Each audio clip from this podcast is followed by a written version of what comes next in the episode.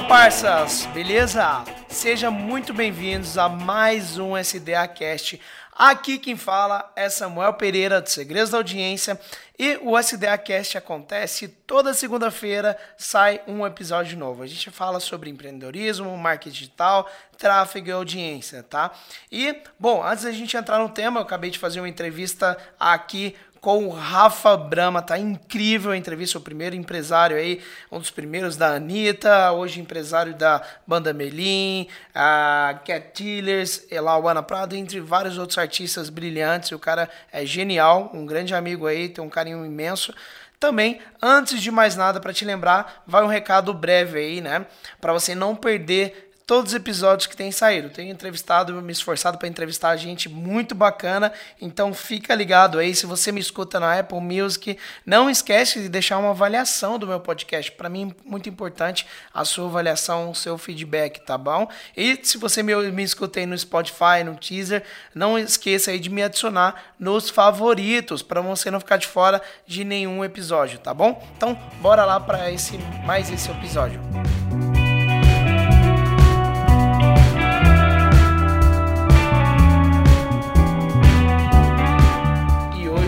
Recebendo aqui uma visita, não uma visita não, né? Vamos falar assim, uma, uma presença ilustre aqui, é, diretamente do Rio de Janeiro, Rafa. O que você fala? Do Rio de Janeiro, do Rio, do Rio de Janeiro. Show de bola.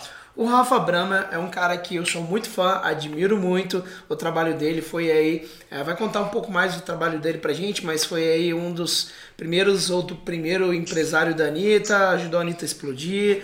É, hoje é empresário das bandas como Banda Melim, é, Cat Dealers, é, Lauana Prado, Crush, né, man? Um pouco, só uma galera que está muito grande explodindo. E o Rafa é um empreendedor serial, um cara genial, um cara que sabe, tem muito conhecimento, já fez muita coisa na vida, né? Então acho que um bate-papo aqui vai ser muito proveitoso, muito proveitoso. Rafa, prazer demais receber você, viu, irmão? Muito obrigado. O prazer é meu, Samuca. É, a gente estava falando aqui offline agora, né? Quanto é legal é, ter o teu livro aqui na cabeceira da minha, do meu escritório e o quanto é legal poder hoje estar trocando essa ideia com você. É, pessoas que. É sempre bom encontrar pessoas que dividem dos mesmos propósitos de vida que a gente. Então é, é um prazer. Vamos nessa, bater esse papo. Ah, show de bola, Rafa. Rafa, fala um pouquinho mais para mim. É, eu já apresentei um pouco aí né, de você, mas ah, um pouco mais da sua trajetória, só pra galera saber, assim, o, feitos que você já já fez tá. durante a sua então, cara, carreira? Eu sempre fui muito. Sempre fui muito. É, uh, como é que eu vou te explicar isso, cara? Uma pessoa ansiosa. Imperativo. Mas, mas o meu pai, ao longo da, da, da, minha adolescência ali, falava sempre: Rafa, aprende a usar a sua ansiedade a seu favor. Aprende a usar a sua ansiedade, ao invés de você é, né, de virar refém da sua ansiedade, tenta fazer com que ela trabalhe a seu favor. E aí acabou que eu, desde muito novo, é, comecei a trabalhar, é, a colocar essa minha vontade, essa minha hiperatividade aí a meu favor.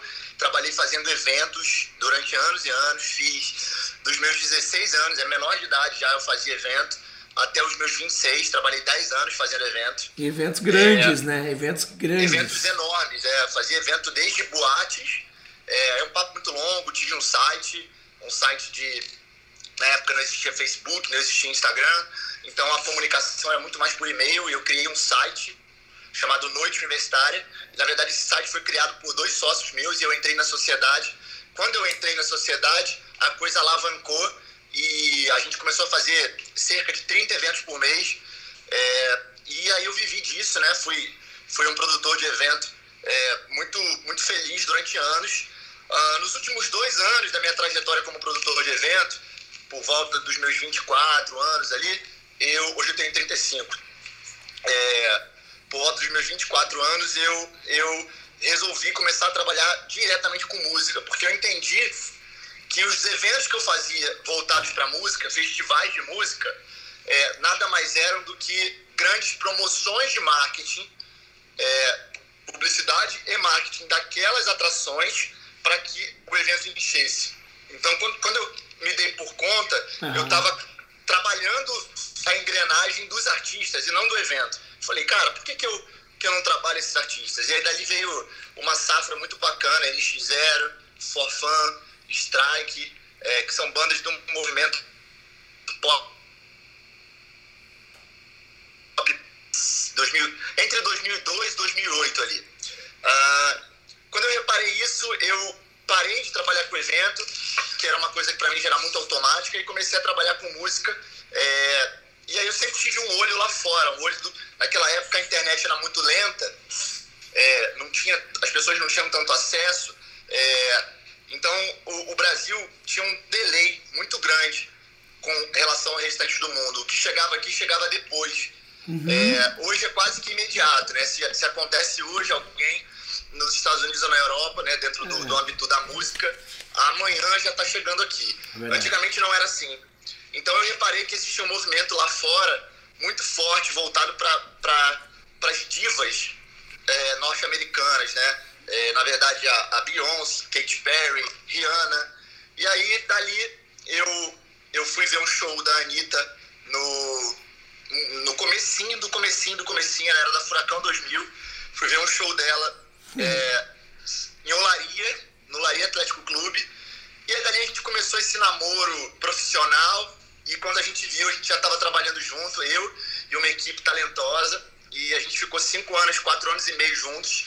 E aí dali, cara, minha vida profissional começou. Veio, é, na verdade, ela já tinha começado profissional na música, né? Ela já tinha começado ali atrás nos eventos, com o Strike, Forfan, o NX, naquela época ali dos eventos. Depois veio uh, Sapão, Anitta, é, dos grandes nomes, né? Lecha, é, Bruninho e Davi, uh, é, na sequência Melim, aí veio Cat Dealers, Kush, é, Evoking, Jorge, Felguk, que são grandes nomes da música eletrônica do Brasil e do mundo hoje, é, tocam no mundo inteiro, em função da música eletrônica ser uma música cantada em inglês, né? É, mais recentemente, de um ano e meio para cá, Laona Prado.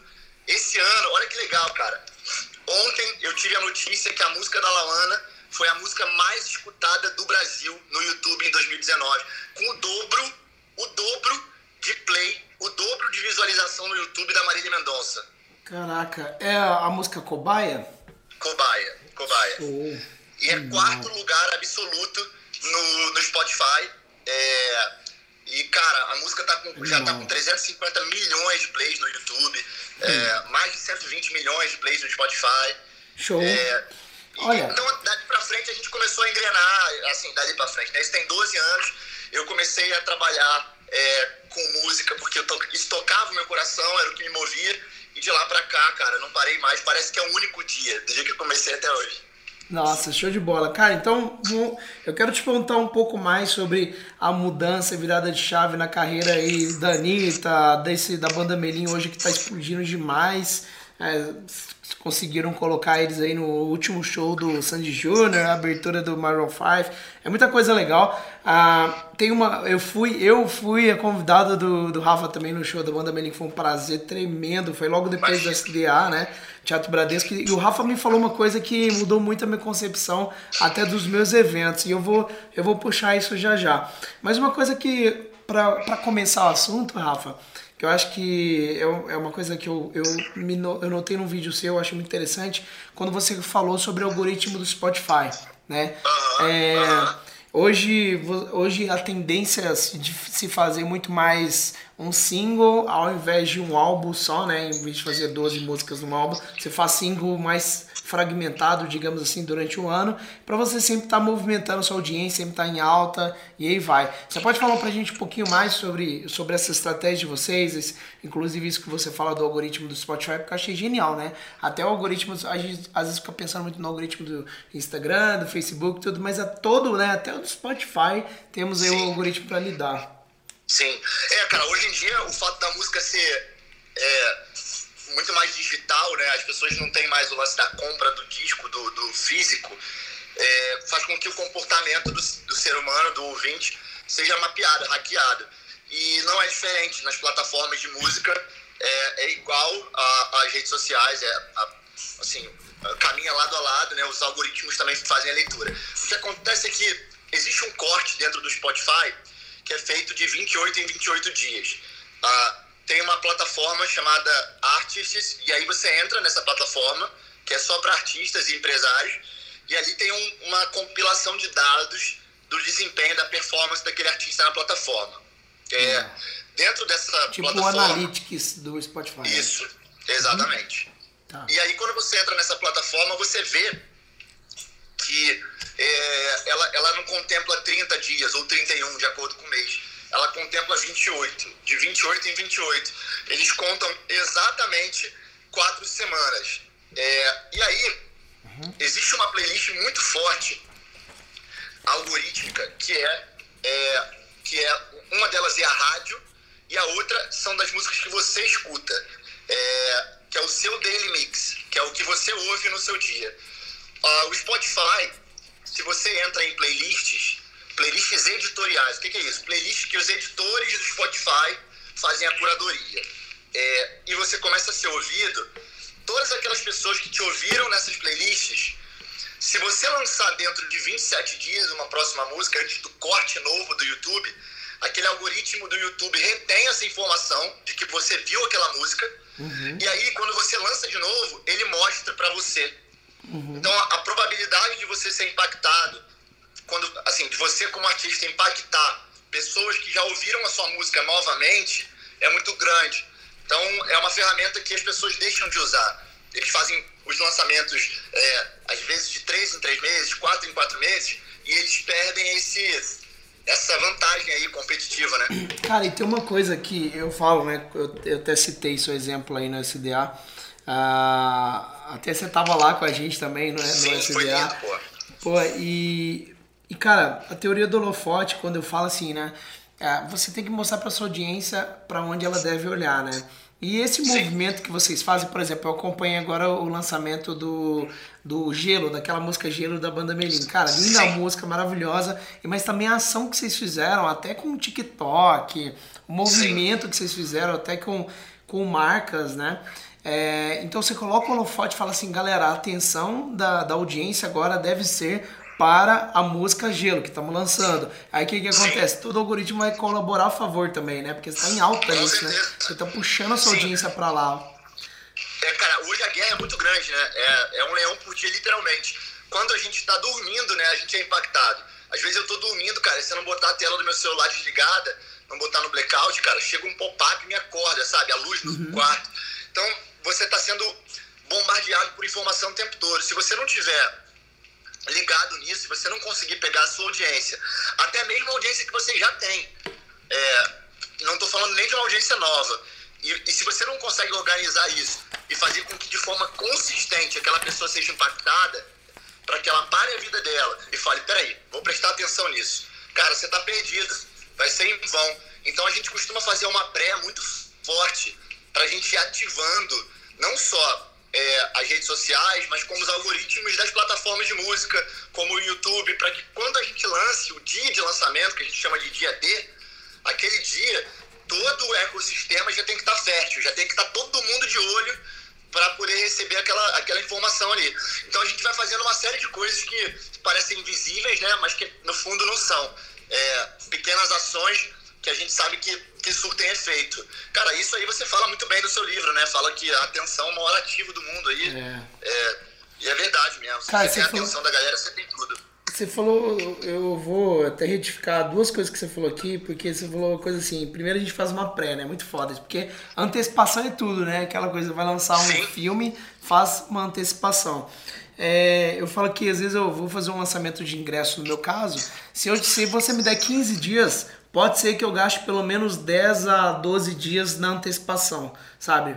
Porque minha antecipação me faz vender mais quando eu abro, né? Porque a galera tá ansiosa. E não parece propaganda, vamos falar assim, né? É uma coisa. É mais um loop, uma curiosidade do que uma propaganda em si, porque a galera às vezes já descarta se for propaganda, né? E aí você falou do dia D, né? Você marca um dia, um evento, né? Um acontecimento, né? E, e o ecossistema tá todo fértil. Então, assim, é, aí você já Agora deixa eu te perguntar, normalmente, se você tem de 20, 28 dias em 28 dias, normalmente está sendo nesse ritmo ou nem sempre dá para seguir esse ritmo? Então, depende muito do artista. Artistas ah. novos, é, eu prefiro fazer dentro dos 28 dias, lançar singles uhum. isolados.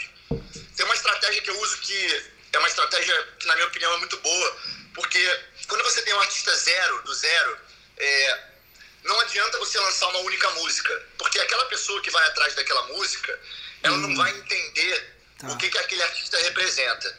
Uhum. Então, você tem que lançar um bloco de música. Tá. Também não adianta a gente lançar um bloco, lançar um disco inteiro, que a gente vai jogar a música fora. Então, o que, que eu faço? Eu lanço um EP, né? um EP é um bloco pequeno, um volume menor de músicas. A gente lança três músicas. É, é, aquelas três músicas, você, Samuel, por exemplo, se nunca conheceu aquele artista, se você vai ouvir uma, você ouve a outra, você ouve a outra, você já conseguiu entender é, o ambiente, aonde aquele artista está pisando, o que, que ele representa, as causas que ele defende, é, você já conseguiu entender. Então, vai ser mais fácil para que você frequente as redes sociais, para que você frequente os ambientes dele. Ninguém é fã de uma música, a pessoa gosta de uma música, a pessoa é fã do artista. Uhum. Ninguém é fã de música. Então, você precisa criar ali pelo menos uma, uma identidade de ter ali três, de três a cinco músicas, e após isso, eu lanço de 27 em 27 dias. Porque eu já apresentei no primeiro momento o que, que é aquele artista, a cara dele, uhum. mas não entreguei tudo. E aí eu, eu desmembro para que eu dê porradas seguidas dentro de 27, 28 dias. Não só pelo algoritmo do Spotify, mas para gerar recorrência também.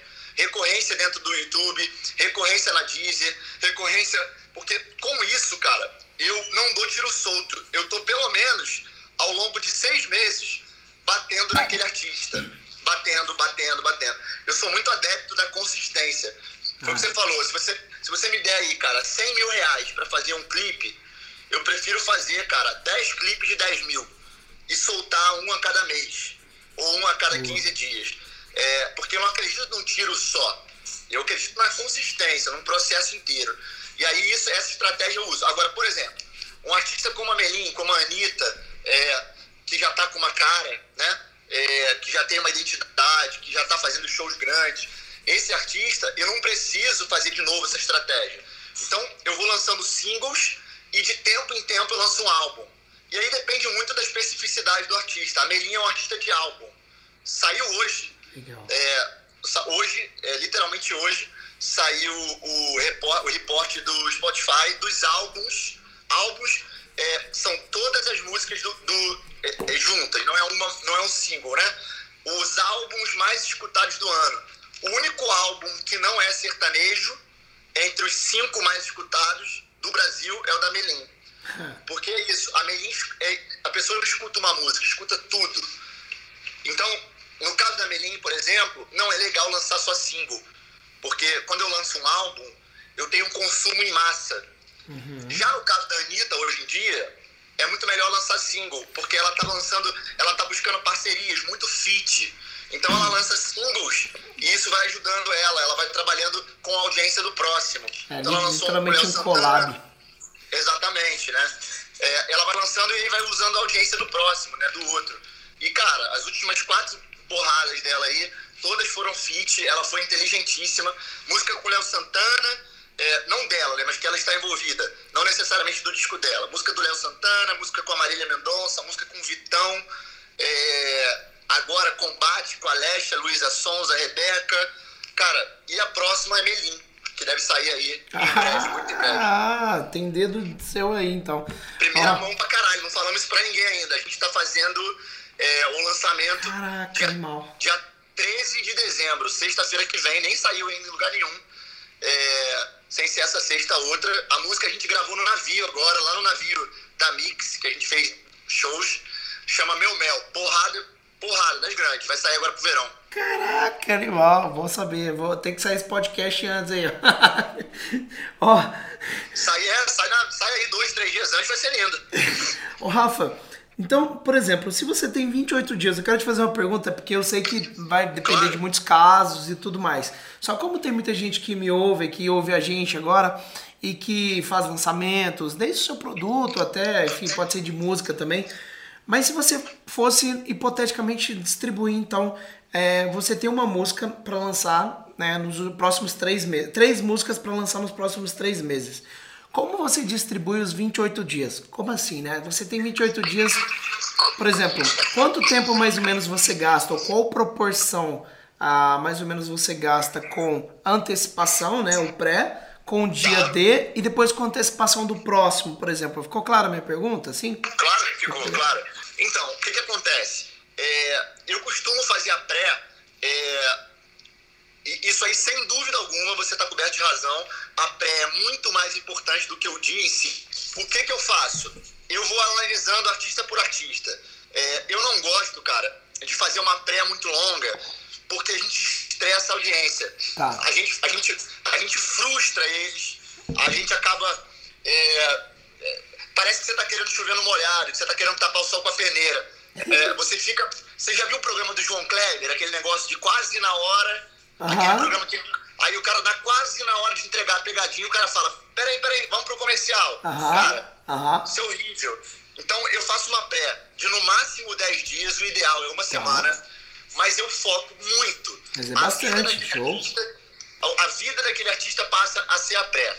Depois que eu faço a pré, cara, é, e eu tenho o dia D, que é o dia do lançamento, é, uma coisa muito importante no nosso mercado da música é a continuação, é a pós. Tá. É, então não adianta você fazer uma bela pré, gastar todo o seu recurso e você não conseguir fazer uma, uma manutenção do lançamento. Sim. Então vamos lá, dentro de 28 dias, como é que eu faço? Eu faço uma pré em média, tá? De uma semana. Tá. Lanço a música. Depois eu faço por, por é, durante os próximos 10 dias uma manutenção forte dessa música. Tá. E aí eu já aí eu dou um break, um respiro, porque senão a gente já emenda uma música na outra, dou um respiro de mais ou menos uns 4, 5 dias, e aí vou, começo a pré da próxima. Tá bom. E por aí vai. Isso para singles e artistas menores. Artistas maiores, é, hoje a gente tem vivido um momento muito bacana da música. É, as viradas de single têm sido cada vez mais é, prolongadas. Se você acerta uma música, essa música tende a ficar bem durante seis meses. Então, hum. Para artistas que são consagrados ou que já estão andando bem, a gente costuma estender. Aí eu não vou lançar uma música na sequência para não matar, para não, não acabar abortando hum. aquele, aquela música que já está andando bem. Então a gente costuma analisar caso a caso, não existe uma fórmula, Legal. tem muito mais um bom senso do que uma fórmula, porém, uma coisa é certeza, a gente não abre mão da pré, o dia de lançamento você tem que reunir todas as suas forças, é, e após, cara, esses próximos 10 dias aí de pós, são essenciais. Não existe, não existe você lançar e largar na, entregar na mão de Deus e falar agora foi. E, alguma. E essa manutenção também é que nem artista vai pra rádio, artista vai rodar, né, pra divulgar essa música, né? É, Entendo. essa manutenção ela é feita é, tanto no mundo offline quanto no online. É que... Princi... Principalmente no online, tá? Porque o online, é isso que eu falei, como as coisas escorrem pela mão, é tudo muito líquido, a gente tem que estar tá sempre lembrando. E tem outro é, lance muito legal, que é o que eu sempre falo pro artista, não adianta você conseguir bons resultados se você não mostra esses resultados. Uhum. Você tem que mostrar. O artista, o artista, não costuma ser muito. É, a cabeça do artista, de uma maneira geral, é, salvo, assim, guardada algumas, alguns artistas, não é focada no marketing, né? Até porque o papel dele é outro, é compor, é estar tá no palco, é, é se preparar para outra área do trabalho. Por isso que existem os empresários agora é, os escritórios. Agora, de uma maneira geral, cara, eles não tendem a ter esse olhar. Então, às vezes, você está dentro de uma pré e de uma pós, e aí você pega uma informação desse tamanho e transforma ela nesse. É. Aí o que, que, é isso? É inventar? Não, não é inventar. É você botar uma lupa. É você fazer com que o público daquele artista lupa. veja. Ótimo, louco. É, a gente tem que pegar aquela informação que até então é uma informação que chegou e não pode tornar, assim, por exemplo, hoje, Recebi hoje a informação também que a Melim, em Portugal, porra, é disco de platina. Cara, isso é pra gente que tá dentro do mercado, isso é uma informação muito bacana, mas faz parte do nosso dia a dia. Agora, pro público, pro, pro mercado de maneira geral, a gente não pode tornar essa informação banal. A gente tem que pegar essa informação e, cara, degustar, sabe? Postar, gravar um vídeo, agradecer, marcar os parceiros, fazer com que isso chegue no mercado. Então, isso é um ponto muito bacana dentro da minha gestão aqui, da minha visão de marketing. Eu gosto de esmiuçar cada informação. É, isso é legal, porque você põe um holofote, né? Quando você faz uma antecipação bem feita, depois você abre, a música explode, aí você já tem o quê? Ah, atingiu o top 1 em tal categoria ou geral. Aí você põe o holofote nisso, que você falou, põe a lupa nisso, pronto, você atingiu um marco, aí valoriza mais ainda. Foi o que aconteceu. Eu conto da, eu conto da minha estratégia da Amazon, quando eu bati, eu fiz uma ação na Amazon, eu bati top 1, eu, eu bati eu fiquei entre os mais vendidos da Amazon. Assim que eu fiquei entre os mais vendidos da Amazon, eu coloquei, a, a como você disse, a lupa nisso, o holofote nisso. Aí aconteceu, começou a vender mais ainda. E aí vendeu. Aí aconteceu, fiquei em top 1 na Amazon. Aí que, qual foi meu assunto do e-mail para minha lista no, no, dia seguinte? Fui top 1 na Amazon. O que aconteceu foi que vendeu mais ainda, né? A prova social. Então, todo mundo é, quer o que tá bombando, né, é, cara? É importantíssimo. E, e, bem ou mal, você não, você não, não repara, porque já é automático mas você acabou gerando valor. Não que a Amazon precise disso, mas essa troca entre marcas, entre Samuel, Segredo da Audiência e Amazon, é muito importante. Você acaba pegando um pouco da autoridade da Amazon. Sim. A Amazon começa a ser entendida dentro dos seus parceiros, do, da, das pessoas que te seguem. E assimilação de marca. É, é, isso é importantíssimo. importantíssimo. No meu ambiente, quando você divulga o Spotify, Deezer, YouTube, você gera um puta valor junto à marca. Aquele, aquela plataforma passa a te olhar de outra forma. Uhum. Entendeu? Show. Olha, você falou sobre antecipação, eu, eu acho muito legal, porque quando eu troco ideia com o Rafa, eu tenho umas ideias novas para implementar no meu negócio também. Quem vai ver nosso podcast? Michele, lembra? É minha namorada que você conheceu. Cadê? Conhe... Ah, olá, tudo bem? Oi. Vai ser cair no cantinho ali, ah. A, a filha dela é linda, a filha dela é uma é gracinha. Mesmo, né, cara? Tá banguela, caiu o dente da frente, tá banguelinha. Ô Rafa, você falou uma coisa da, do, da antecipação, eu entendi o que você falou também, porque mesmo que nossos negócios sejam diferentes, a gente adapta muita coisa e aprende muita coisa. Eu gosto sempre de trazer ideias de lugares diferentes, lugares novos. Isso que você faz é uma coisa que eu, que eu, que eu faço muito também, procuro fazer, que é frequentar ambientes que tenham, de certa forma, uma interseção com o meu, mas que não sejam exatamente o meu. Uhum. Porque o grande lance é você trazer insights de outros mercados Exato. que o teu, né? Exato. Assim, é, eu, eu, ah, tem pessoas que conheço, e não é uma crítica, isso é apenas uma, uma característica, que vivem sempre é, no mesmo grupo de pessoas, de amigos, de... Se você não frequenta outros ambientes, não estou falando de você botar dentro da tua casa pessoas que você não conhece, estou uhum. falando de você se forçar mesmo, fazer o exercício de frequentar outros ambientes, você nunca vai ter insights poderosos, você vai estar rodando em círculos, né, cara? Você está sempre é se abastecendo as mesmas informações. Eu aprendo muito com segredos, eu aprendo muito com a fórmula, aprendo muito com Goff, são três pessoas aí que eu costumo é, beber muito na fonte, é, uhum. porque mesmo que não sejam mercados essencialmente parecidos com, é, idênticos aos meus, é, existem muitas interseções, muitas. É. A, o fundamento, né, a, a coluna vertebral é a mesma. Rafa, tem uma coisa que a gente estava conversando que eu acho super legal sobre você contar sobre os artistas, né? A evolução dos artistas, o que demanda. Eu acho que todo artista no começo ele precisa ralar, fazer certas coisas, depois no começo ele começa a ter é, por exemplo, dificuldade até de andar no aeroporto comum e aí começa a ter que fretar avião e aí começa a ter que guardar a energia dele, né? Porque eu sei que os fãs sugam a energia de um certo ponto, ele precisa estar tá bem, precisa estar tá focado. É, e tudo isso, né? Eu acho que isso tem muito a ver também com a galera do meu mercado, por exemplo, né? Às vezes um cara que é especialista em algo começa a ensinar, ganhar um grande público, ter eventos e aí começa também precisar ter sua concentração, seu foco, né? Queria que você falasse um pouco sobre isso, né? Eu acho que o assunto quando a gente estava conversando é tão interessante, você contando um pouco, né? De caso e um pouco do. Um pouco. E uma das coisas que eu vou te perguntar é sobre o que vocês fazem do marketing, da gravação, do acompanhamento do artista, que isso é muito legal. Você falou, e daqui a pouco a gente entra nesse assunto também. Tá. Cara, sobre energia, sem dúvida alguma. Porque a troca que o artista tem com o público é muito grande. Não, não tô nem falando de um papo muito lúdico, não. Falando de uma forma prática mesmo. Quando ele tá no palco, ele tá se doando o tempo todo. E aí isso é muito. É, é uma troca de energia. Você nem sempre sai abastecido. Às vezes você se doa mais do que você, se carrega. E, e, cara, como um artista vive disso, né? Vive é, é, de levar essa alegria, de levar uma mensagem, não tem. Matheus, não tem como é, a gente não tem como a gente ele tá no palco e apertar um botão e simplesmente tá ali cumprindo uma função. Ele tem que estar tá bem, tem que estar tá de corpo e alma. Talvez isso seja uma das coisas uh, mais delicadas dentro da trajetória de um, de um cantor, de um artista. É, então, cara, o quanto ele pudesse se guardar, o quanto ele puder estar tá bem é, fisicamente, mas mentalmente também, energeticamente, melhor, né? E aí acaba que a vida do artista é muito corrida, porque não é só o tempo que está no palco. Quando você chega num nível de um artista de alta performance, você está é, tá o tempo todo ah, trabalhando. Você está trabalhando na rádio, na televisão, gravando em estúdio, gravando vídeo para contratante, para rádio, gerando conteúdo para você poder usar nas redes sociais, experimentando figurino. Então, cara, você não tem tempo, literalmente, não é da boca para fora isso. É. E aí você tem que se doar, sem dúvida alguma. Cara, é foda, né? guardar, né? Porque eu imagino a cobrança do artista. O artista tem que é, muitos artistas aí, né? Hoje eu comecei a fazer alguns eventos, no meu caso, é, viajo para Goiânia, depois estava em São Paulo, não sei o que, já cansei muito. Eu penso um artista que.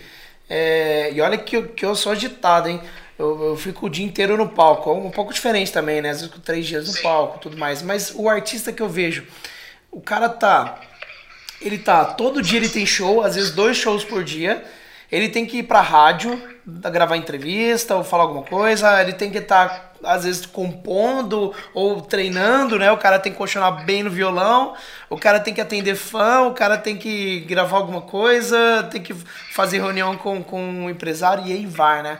E, e, e, a exigência do cara precisa continuar bem na dieta, precisa estar tá performando bem, precisa estar tá bonito, precisa estar.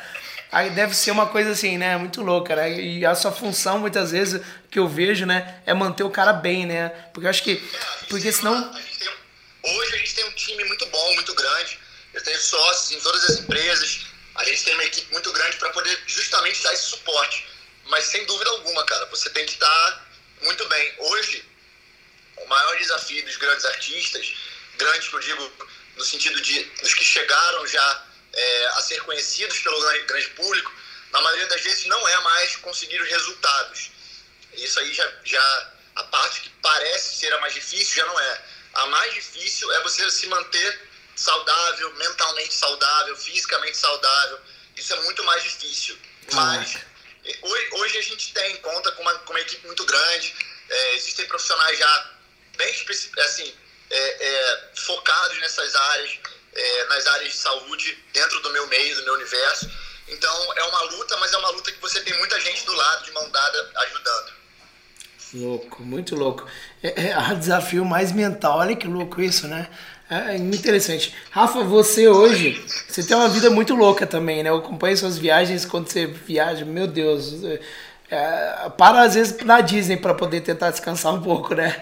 Mas quantas, quantas empresas hoje você tem que você administra e está junto? São, hoje são é, dois grandes guarda-chuvas é, e dentro desses dois existem subempresas, né? Mas eu tenho a BPM, que cuida desse lado das músicas mais pop, e eu tenho tudo com sócios mesmo, e do outro lado eu tenho a Hub, que, que é um grupo, dentro da Hub a gente tem a Nova, que é uma empresa de booking, que só vende os artistas, a gente tem a Boost, que é uma empresa que faz a gestão da carreira de marketing desses artistas, e a gente tem a Hub, que é uma gravadora. Tudo isso dentro do, do, do, guarda-chuva da Hub. Do lado de cá, a BPM, e eu divido em duas janelas, a BPM dentro do guarda-chuva da Universal, em parceria, e a Hub na Sony. É, eu tenho um acordo com ambas as gravadoras em que eu só faço o que é, o que é música eletrônica na Hub, é, e eu só faço junto com o Felipe, que é meu sócio, Alvin, pessoas que no dia a dia tocam comigo lá e ficam muito à frente. E do lado de cá, na BPM, eu só faço com a Universal. É, então eu tenho frente nas duas maiores gravadoras do mercado e, e cada uma é, de uma maneira bem específica para que não tenha é, conflito. Além disso, é, eu tenho a, eu, eu sou sócio, parceiro do escritório, não do escritório, né, de uma artista que faz parte do escritório chamado Escala 1, que é a Laona Prado. É, e é, que eu faço junto com uma equipe também super talentosa a gestão, é, com a Universal também. É, e do outro lado, eu também tenho um curso que ano passado, cara, foi. Estralo.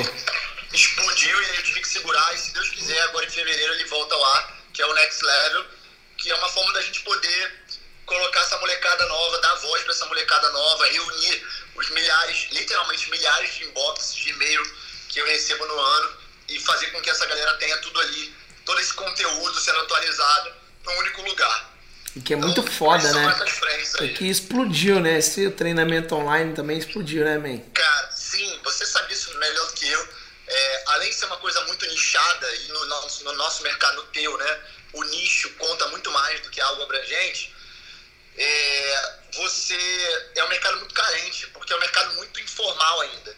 Então, quanto mais informação você dá, melhor. E no meu mercado existe uma falsa, uma Legal. falsa, cara, é, é, é uma falsa crença de que as informações é, elas são sigilosas e isso é uma mentira, porque não importa o, o que você faz, o que importa é como você faz, é quem está fazendo, porque além de ser um mercado muito informal além de ser um mercado muito informal, as pessoas no meu mercado tendem a achar que as informações são exclusivas.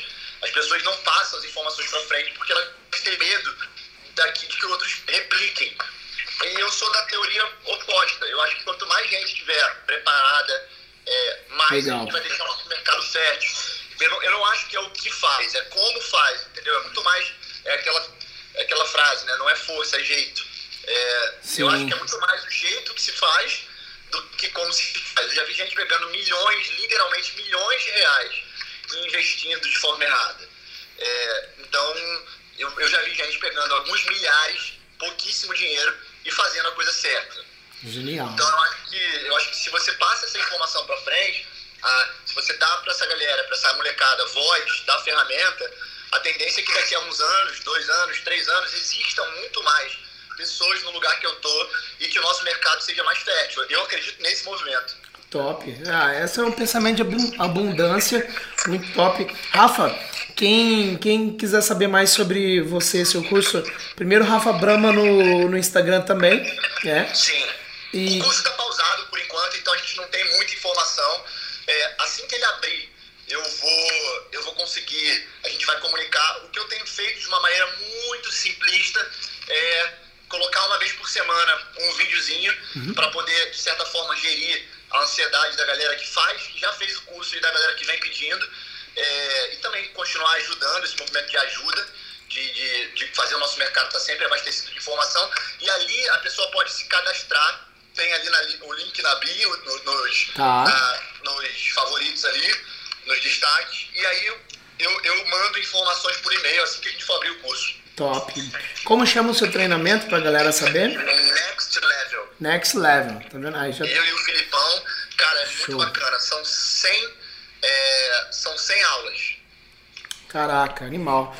Uma coisa que você me falou, Rafa, na conversa que eu achei muito, muito foda que foi sobre às vezes vocês estão acompanhando o tempo todo um artista com uma câmera, porque às vezes o momento que você desce no aeroporto e, o, e, os fãs recebem aquele artista daquela maneira, pode pegar um vídeo que viraliza e muda a vida do artista, né? Você lembra essa conversa que a gente estava tendo? Conta um pouco mais sobre é, como que vocês pensam esse marketing, andar com o artista, pegar esses momentos. Então, uma das coisas que eu falei com você aqui hoje foi sobre a consistência. Uhum. E essa consistência, ela tem é, ligação com todas as áreas. Uma delas é a consistência de post, é a consistência de conteúdo. É, tem muito artista que posta uma vez por mês. E quando eu falo post, eu não estou falando de uma foto sem camisa legal, é, não estou falando de clickbait. Eu estou falando de coisas que vão edificar a sua carreira, que vão fazer com que as pessoas que te seguem te sigam pelo, pelo motivo correto. Então, uma coisa bacana, que, que inclusive o próprio Érico fala muito, é assim, cara, se você parar o artista e botar ele virado para a câmera, raramente vai sair algo bacana. O mais legal é você botar alguém filmando e esquecer que aquela câmera existe e depois, numa decupagem, numa ilha de edição, é, e eu digo isso assim, é, não é uma coisa super sofisticada, pode ser vídeo de celular. Inclusive, é uma das coisas que eu mais defendo. Eu prefiro quantidade do que qualidade. Eu prefiro consistência do que aquele trabalho perfeito que vai sair uma vez a cada dois meses. Então, se você tem alguém filmando, seja lá como for, e editando, seja lá como for, nem que você tenha que editar no, no vídeo, no iMovie do seu smartphone. Cara, é, eu prefiro do que você ter que marcar, sentar o artista e falar, agora vamos conversar. Não vai sair nada. Cara, coisa... nosso presidente foi eleito assim, né? Com certeza, Sem absoluta, mais. absoluta. Não, e, e, tem uma outra coisa que é muito bacana. Eu só trabalho, eu costumo dizer que eu só trabalho com artistas que genuinamente são o que são, são o que vendem. Porque eu, não acredito em máscara. Eu acho que a máscara alguma hora vai cair. Ninguém consegue usar uma máscara 24 horas por dia. É, é muito bom, porque quando eu filmo, eu acabo tendo material muito rico. Eles são geradores de conteúdos natos, todos eles. A Lauana, principalmente, ela tem um lance, é, um sarcasmo, uma Amelim, por outro ponto de vista. Eles são doces, eles são. É, eles vendem uma coisa de amor, de, de, uhum. de, de, parceria, de carinho. É, e por aí vai. A Anitta, cara, ela vende até hoje, sempre vendeu, uma espontaneidade. Algumas pessoas chegam a dizer que, porra, ela é over, mas não é. Quando Poder feminino que, também, eu acho. Nossa. Quando, quando você descobre o dia a dia da pessoa, você consegue entender quem ela é.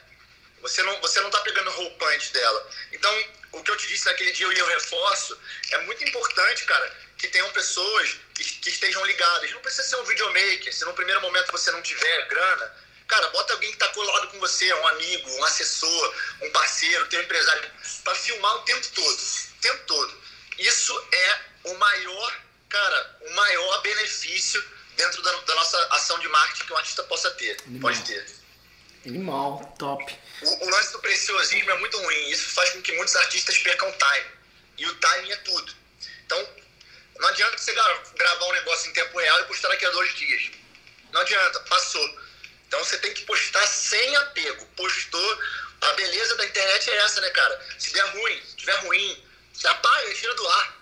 Sabe? Antigamente, se você tivesse que botar um post, se você tivesse que fazer uma campanha, você ia botar numa revista, ela ia sair com uma tiragem gigantesca. Se você tivesse que mudar alguma coisa, você ia ter que tirar do ar, tirar das bancas. Cara, hoje é, é assim, ó. Deu ruim, excluir, grava de novo. Mas bota no ar. Bota Show. no ar. Top, animal, animal. Ó, gosto muito dessa pegada também, cara, porque não adianta, se não tiver quantidade, tem gente que fala assim, ah, meu, meu, meu Instagram não vai pra frente, você vai ver, a pessoa tem 10 posts, mas não vai pra frente mesmo. Ah, meu blog não tá virando, você fez dois posts, poxa, não vai pra frente. Meu Sim, YouTube... Você cansa de ver influentes, é, especialistas com conteúdo de vídeo feito de iPhone, de, é. de, de, Cara, o cara vira e grava importante não é a qualidade do conteúdo, mas sim o como aquele conteúdo vai mudar a vida do outro, pô. Então, eu Olha, acho que, que, é isso. Show, é verdade, o conteúdo interno, né? E pra, pra gente também, acho que a galera ficou curiosa aí, que eu usei o meu, meu abri o loop aí no começo. Um pouco do, da, da carreira da Anitta, acho que é, é um caso muito, um case muito forte, né? Ah, Quais você acha que as estratégias que você diria, assim, estratégias, marketings que você acha mais interessante que vocês implementaram, que vocês utilizaram no começo ou que utiliza até hoje, que, que, que são sacadas legais, insights, assim? Tá. No caso da Anitta, teve uma estratégia que, na minha opinião, foi muito eficaz, é, que no, no, início da carreira dela fez com que a, a gente rompesse muitas barreiras. É, não são todas as pessoas que podem usar essa estratégia, mas eu vou falar o que a gente fez. Tá. Uma das coisas que a gente fez. Como a Anitta tinha um preconceito muito grande no início, porque ela veio do funk, do funk de favela, a gente quis é, literalmente imprimir um ritmo muito maior do que deveria. A gente quis ganhar na força do braço. Aí você vai falar, ah, mas você está se contradizendo, você acabou de falar que não é força, é jeito. Só que no caso da Anitta, a gente usou o jeito, quando a gente ajeitou a gente aplicou a força. Então não adianta você aplicar a força se você está com o trilho arrumado. A gente arrumou o trilho, colocou o vagão ali e foi. Então, ah. o que, que é a força? Quando a gente emplacou uma música, a gente veio com a segunda, e aí você fala, pô, mas a segunda você fez o quê? Cara, a gente entupiu de, na rádio, a gente fez o PIB na época com o melhor diretor que tinha, a gente impulsionava, a gente. Ela rodava 24 horas por dia, todas as rádios, todas as televisões, não dormia. Então a gente aproveitou o raio que caiu e falou, cara, não vamos, não vamos dar brecha desse raio não cair, não cair de novo. E, e, o raio, obviamente, é modo de dizer, porque não foi um golpe de sorte, foi tudo muito pensado, mas a gente aproveitou uhum. os olhares que estavam voltados para a gente e acelerou. Então essa foi uma estratégia muito eficaz. A gente botou oito músicas dela em primeiro lugar no Brasil. Primeiro, em tudo. Em YouTube, é, no Spotify na época, em rádio. E aí não teve como as pessoas fecharem os olhos, as pessoas tiveram que se render. Uhum. Então essa foi uma estratégia muito eficaz. Uma das, né? Uma das estratégias. Show, show, animal. E é aquela coisa bola de neve, né? Tem muita gente que, que no começo quer, sei lá, já tirar o lucrozinho, já parar ali, já tá bom. E, e, pensa pequeno, né, cara? Você fala assim, cara, vou reinvestir, vou para cima agora, vou acelerar mais ainda e imprimir a força, como você falou, né? Porque uma coisa deu certo, vamos continuar. Eu acho que pensamento também, mania de grandeza Sim. é uma coisa e, foda, e depois, né? cara, depois quando você tiver com o seu lugar ao sol, você pisa no, no freio. Agora, é, a gente sabia disso em todos os aspectos. Ah, os primeiros dois anos da Anitta, ninguém ganhou dinheiro. A gente botava, botava, uhum. botava, botava, botava. É, a gravadora chegou com 400 mil reais e a gente botou 2 milhões e 600 mil do bolso para fazer um DVD. Então, é, a gente estava sempre reinvestindo, porque a ideia da colheita era exatamente quando a gente estivesse num ponto que não tivesse mais volta, que as pessoas tivessem que engolir de qualquer jeito. Então, é, então foi isso que aconteceu. E a gente fez uma base, uma fundação muito forte. E aí não teve jeito, né? Que até hoje ela colhe e continua plantando, né? O que também é muito. Animal. O que, o que também é muito inteligente da parte dela, sempre foi. Show, animal, animal. Eu, Rafa, uma mensagem final que você daria pra galera aí, é, que você acredita que pode ajudar muito na, no pessoal que está ouvindo, assistindo você, que é um cara hoje que tem um sucesso desse nível, um cara que é um realizador muito grande, né? Um cara que faz acontecer muito. Você falou, você falou ansioso, né? Mas eu acho que você é um cara Sim. também muito, vamos falar, não para nunca, não tá nunca, é. nunca, vamos falar, acomodado, né? Então, Sim. que mensagem Sim. você deixa para nossa galera aí que está escutando você? Cara, no meu caso, tudo que me move partiu de um inconformismo, né?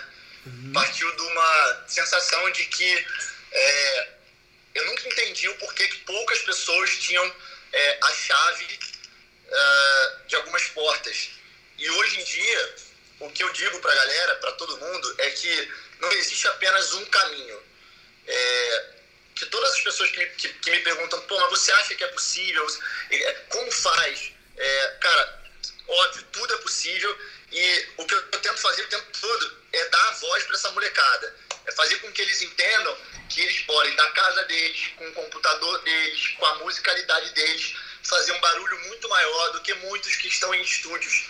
Esse cara que hoje, Anitta, Belim, Lauana, é, a Lauana, dois anos atrás, não estava com show. E o que, que mudou?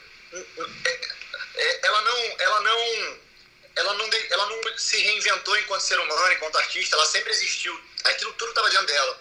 O que mudou foi a forma como aquilo foi feito. É, é, ela parou de tentar fazer as coisas pelo caminho trivial e buscou o caminho dela. O caminho dela. Até que algo seja feito e se prove sucesso, aquilo que foi feito ali por, por, uma, por uma pessoa numa primeira vez, até então era tido como impossível. Então, assim, o, o que eu sempre falo é, cara, você não precisa de manda-chuvas, você não precisa é, de diretores, de burocratas, de. Cara, você pode fazer dentro do seu quarto um barulho maior do que artistas que hoje estão na todo vapor. Esses começar dentro do quarto. Claro que você precisa de uma mão aqui, outra ali, mas o ponto zero, você não precisa. E o meu maior ponto nisso tudo é o conteúdo. É focar no conteúdo, é de dentro para fora. Sempre. Nunca é da casca para dentro. Nunca. É, se você tiver um puta conteúdo e você botar, porra, 10 reais de mídia, você vai fazer mais barulho do que o cara que botou mil reais e tem um conteúdo fraco. Então, na minha, na minha visão, tudo começa pela música. Que é o teu caso, é o caso de todo mundo que trabalha com conteúdo, né? É, então, cara, dois pontos muito, muito importantes que eu falo pra molecada. Não existem portas que vocês não consigam abrir de dentro do quarto de vocês. É, vocês podem com o que vocês têm na mão. O curso diz isso. Vocês podem. Com... Hoje você consegue criar uma conta no Spotify, hoje você consegue criar uma conta no YouTube, hoje você consegue gravar de casa, de um telefone, de um telefone de um amigo. Você consegue comprar um violão por 150 reais usado, você consegue pegar emprestado. Você consegue tudo que você não conseguiria há 10 anos atrás. Há 10 anos atrás você era obrigado a estar com um grande empresário, uma grande gravadora, num grande... porque você não ia ter lugar ao sol. As pessoas não tinham como te ouvir se não fosse pela rádio ou pela televisão. Então é tempo de revolução sim, uma revolução do bem, uma revolução democrata, meritocrata. Então é isso, cara, é você confiar. Não é um papo lúdico, não, não é um papo de acredite nos seus sonhos. É um papo de, cara, é, foca em melhorar a tua qualidade do conteúdo, que você, você no teu quarto, você e você mesmo. Top. É isso. Top. Animal. Animal, man. Curti muito. Muito obrigado Pô, pela. também, cara. Pô, também. animal. Papo bom. Passamos aí um É. horinha falando, parece que a gente É. falou 10 minutos. Ah, muito bom. Rafa, obrigado demais aí por- pelo, Obrigado, pela sua cara. participação aí no meu podcast. Ah, esse vídeo provavelmente está saindo também ah, ou no YouTube, no GTV também. E Rafa, Maravilha. muito obrigado pela sua generosidade, disponibilidade de falar com a gente. Quem Obrigado, quiser Nelson. conhecer o Rafa, segue lá, Rafa Brama no Instagram. Ah, onde mais, Rafa? Que você acha que pode. Cara, eu, eu uso muito Instagram e, Tá. por incrível que pareça, uso muito e-mail. Ah, Então, tá. De repente as pessoas mandam inbox e eu não consigo responder, me manda um e-mail. Eu deixo inclusive o meu e-mail lá. é, Ah, sempre show. fica lá. Mas a gente tenta, dentro do possível, responder. Claro que ficam aquelas perguntas de um milhão de dólares, né? Aquelas perguntas que, o, o- que não existem respostas. É, mas dentro do possível, a gente procura, eu procuro, né, cara? Tá, tá dando atenção pra todos, porque um dia eu precisei dessa atenção e, e alguém me deu, né? Oh, animal, animal. Show de bola, Rafa. Muito obrigado, irmão. Muito Obrigado, obrigado, mestre. Muito obrigado. tá? Um prazer e uma honra ter você aqui com a gente, viu? Prazer foi meu. Vamos marcar um dia, é, num evento desse aí, é, bater um papo lá com a molecada, Pô, com a galera mais animal. velha, vambora. Animal, você é top. Vambora. Bora. Beijão, obrigado. Valeu, irmão. Fica com Deus. Um forte abraço, hein? Até mais. Igualmente. Valeu, velho.